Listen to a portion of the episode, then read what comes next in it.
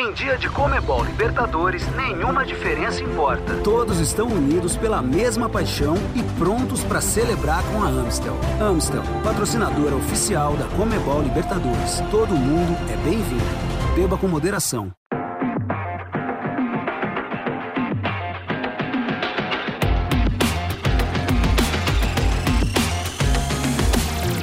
Fala galera, sejam bem-vindos ao show da Comebol Libertadores especial sorteio das oitavas de final. Agora já sabemos os caminhos que vão levar à glória eterna. Você pode ouvir esse podcast sempre especial para curtir, ficar bem informado sobre a principal competição do continente. Eu sou Marcelo Azan e tenho uma parceria sempre com ele, o nosso sucesso que está presente em toda a programação, Márcio Porto. Seja bem-vindo, amigo.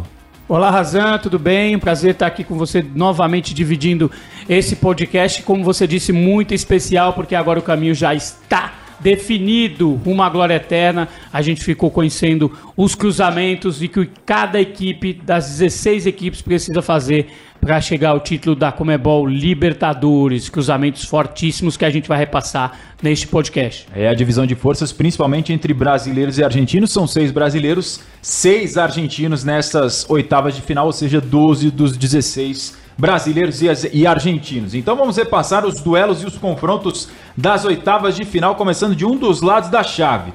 Atlético Paranaense e Libertar. E o vencedor vai enfrentar o quem passar de Fortaleza contra Estudiantes da Argentina. Já é um primeiro Brasil e Argentina aí nas oitavas. Cerro Portenho e Palmeiras. E Emelec e Atlético Mineiro. Ou seja, podemos ter um reencontro de Galo e Palmeiras que foi na semifinal no ano de 2021, agora possivelmente nas quartas. Do outro lado do chaveamento, o Flamengo vai encarar o Tolima da Colômbia. E um grande jogo clássico Brasil-Argentina, confronto pesado Corinthians e Boca Juniors. Já pensou Flamengo e Corinthians, maiores torcidas nas quartas, ou um Flamengo e Boca? Vem coisa pesada por aí. Na outra partida aí já uma parte argentina do chaveamento da Comebol Libertadores. Um mini campeonato argentino. Tajeres e Colón Vélez Sarsfield contra River Plate, ou seja, Razan com esse mini campeonato argentino, já há uma equipe argentina garantida numa das semifinais. Ou seja, teremos hermanos chegando longe nesta Comebol Libertadores. Agora sim, aprofundando os confrontos, começando com Atlético Paranaense e Libertar, que já se conhecem da fase de grupos.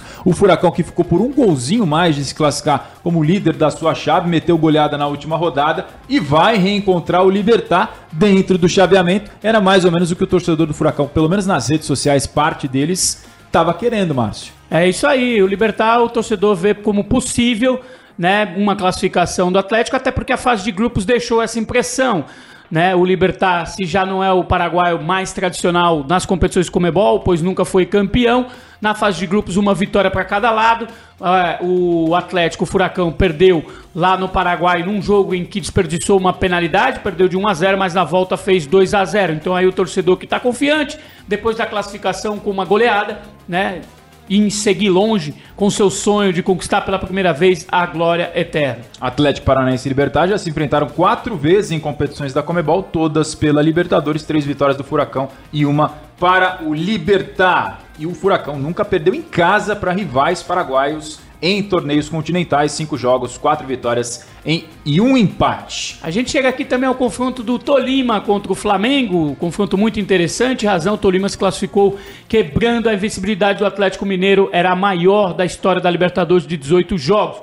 Então os colombianos chegam com força. Flamengo e Tolima nunca se enfrentaram em competições da Comebol. O Tolima enfrentará seu terceiro adversário brasileiro na atual temporada da Libertadores, após disputar a fase de grupos contra América e Atlético Mineiro. É, o Tolima que não dá moleza não para time brasileiro, já aprontou para cima do Corinthians, agora aprontou para cima do Atlético e também do América nessa fase de grupos. O Flamengo tem que ficar de olho aberto. O Rubro Negro enfrentou representantes colombianos em 14 partidas da fase de grupos, com 8 vitórias, 3 empates e 3 derrotas, e venceu os dois jogos contra o Deportivo Cali na semifinal da Libertadores de em dezembro de 81. O torcedor nunca vai esquecer este ano especial na história do Rubro Negro. E na sequência tem duelo argentino, Márcio. Vélez Sarsfield de River Plate. Aí um clássico, maior número de empates nos duelos entre Vélez e Rivers. É isso, nos nove dos 12 confrontos terminaram empatados. sendo o restante dividido em duas vitórias do Missionários e uma para o Fortim. O Vélez disputou quatro vezes as oitavas de final da Comebol Libertadores contra rivais argentinos. Passou nas duas primeiras, 95 contra o Independente e 2006 contra o News Old Boys, e foi eliminado nas demais. Boca 2007 e News 2013, Razan. Confesso que esse histórico de confrontos entre Vélez e River me surpreendeu pelo equilíbrio gigante nesse duelo regional na Argentina, então Vélez e River Plate. O Galo vai enfrentar o Emelec, o torcedor do Palmeiras conhece bem o time equatoriano da fase de grupos, será o adversário do Atlético Mineiro nas oitavas de final, primeiro confronto entre eles em competições da Comebol. O Atlético perdeu apenas um de seus quatro duelos contra o rival equatoriano na Libertadores, duas vitórias e um empate, todos contra o Independente Del Valle, o Galo, que chega, como você bem lembrou, há pouco, Márcio, perdendo aquela invencibilidade histórica de 18 jogos, era o recorde da história da Comebol Libertadores. Pois é, então o Galo teve esse tropeço, mas mais forte, é sempre um dos candidatos.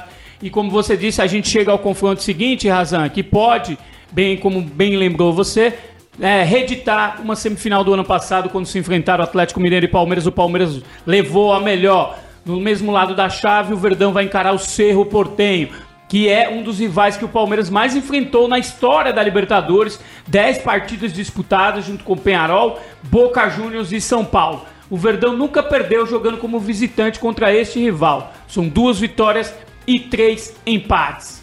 O Palmeiras triturador de recordes, o único brasileiro que pode conquistar o Tetra é o atual bicampeão, fez a melhor campanha da história da fase de grupos e é o ataque também mais positivo da história da fase de, da fase de grupos, com 25 gols. Tá bom o que mais? É o Palmeiras de Abel Ferreira.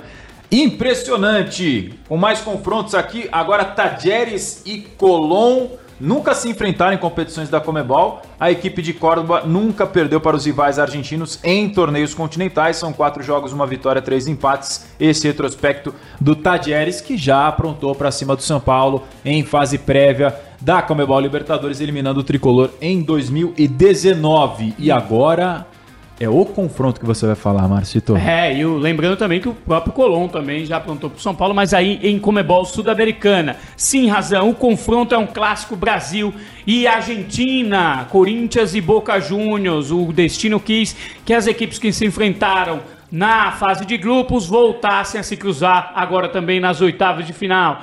Corinthians e Boca Juniors é o único jogo das oitavas que já foi final de Libertadores. Em 2012, o Timão foi campeão após empate por 1 a 1 na Bomboneira e vitória por 2 a 0 no Pacaembu. O Boca é o rival mais frequente do Corinthians na história da Libertadores. Oito partidas disputadas, com duas vitórias, quatro empates e duas derrotas. Aí também o equilíbrio. O Timão não perdeu nas últimas três partidas contra o rival no torneio. Destinos Uma... cruzados desses dois, né? Impressionante. Exatamente. O tira-teima aí também da fase de grupos, o Corinthians levou a melhor venceu uma e empatou na bomboneira. Timão melhor no retrospecto recente, mas em mata-matas, dois confrontos. Eles se enfrentaram recentemente também em final de 2012 e também em 2013. É, e o, o retrospecto em Comebol Libertadores bem equilibrado entre Corinthians e Boca Juniors. É, os destinos cruzados dos times brasileiros e argentinos. Vai ser um jogaço, estou com muita expectativa sobre esse Corinthians e Boca, que repetiu os placares da final de 2012 agora na fase de grupos, 1 a 1 na Bomboneira e 2 a 0 em São Paulo, mas dessa vez dois gols do Maicon na Neoquímica Arena na vitória do Corinthians, que marcou lá na Bomboneira com o Duqueiroz no jogo que teve expulsão, enfim, foi aquela partida de raça que o torcedor corintiano tão bem conhece. Mais um clássico Brasil-Argentina entre Fortaleza e Estudiantes, hein? Esse é um ótimo confronto também. Vai ser a primeira vez em competições da Comebol que Fortaleza e Estudiantes vão se encontrar. Fortaleza vai ser a décima equipe brasileira diferente que, enfrenta, que vai enfrentar o Estudiantes na Libertadores, o Leão do PC, que conseguiu uma classificação numa campanha histórica de recuperação depois de chegar a ficar ser considerado por alguns, virtualmente eliminado, perdeu dois jogos logo de cara, mas se recuperou de forma absurdamente boa num grupo que tinha River Plate, o próprio Allianz Lima e o Colo-Colo, fechando contra o Colo-Colo uma vitória emblemática por 4 a 3 fora de casa e garantindo o lugar entre os 16 melhores times do continente, Marcito. Estreante na Libertadores, o Lion vai disputar pela primeira vez, claro, as oitavas de final desta competição com uma sequência de quatro jogos sem derrota, em três vitórias e um empate. Já o Estudiante chega a essas instâncias pela primeira vez desde 2018, quando caiu para o Grêmio nos pênaltis. O Estudiantes, que é tetracampeão da Libertadores, uma equipe de muita tradição, certamente vai oferecer muita dificuldade para o Fortaleza. Outro duelo muito interessante, Razan, Brasil e Argentina, Argentina-Brasil, é sempre uma atração à parte. Repassamos todos os confrontos das oitavas de final da Comebol Libertadores depois desse sorteio tão aguardado, tão esperado, que definiu os caminhos em busca da glória eterna. Agora eu quero saber de você, Marcito, para fechar qual o confronto que você está mais ansioso para ver? Não tem como fugir muito de Corinthians e Boca Juniors, é o confronto de mais peso, pela rivalidade que se formou recentemente, dos confrontos entre as equipes, propriamente na fase de grupos, né? O último jogo entre eles na Bomboneira teve aí componentes é, extras, um jogo apimentado, expulsão do Vitor Pereira, o técnico português do Corinthians. Então eu estou curioso para ver do que quem vai avançar entre esses dois gigantes do continente. Será certamente um duelo muito interessante nas arquibancadas, duas das maiores torcidas do mundo fazem aí seu espetáculo à parte. Então esse para mim é o confronto das oitavas de final. Sem dúvida nenhuma, também estou ansioso para Corinthians e Boca. Destaco também Fortaleza Estudiantes e este Vélez e River Plate que tem uma pimenta de um duelo regional numa competição continental. Obrigado demais, Marcito. Tamo junto, Razan, é isso aí. E agora ansiedade máxima para a chegada das oitavas de final da Libertadores. A gente começar a ver os confrontos aí.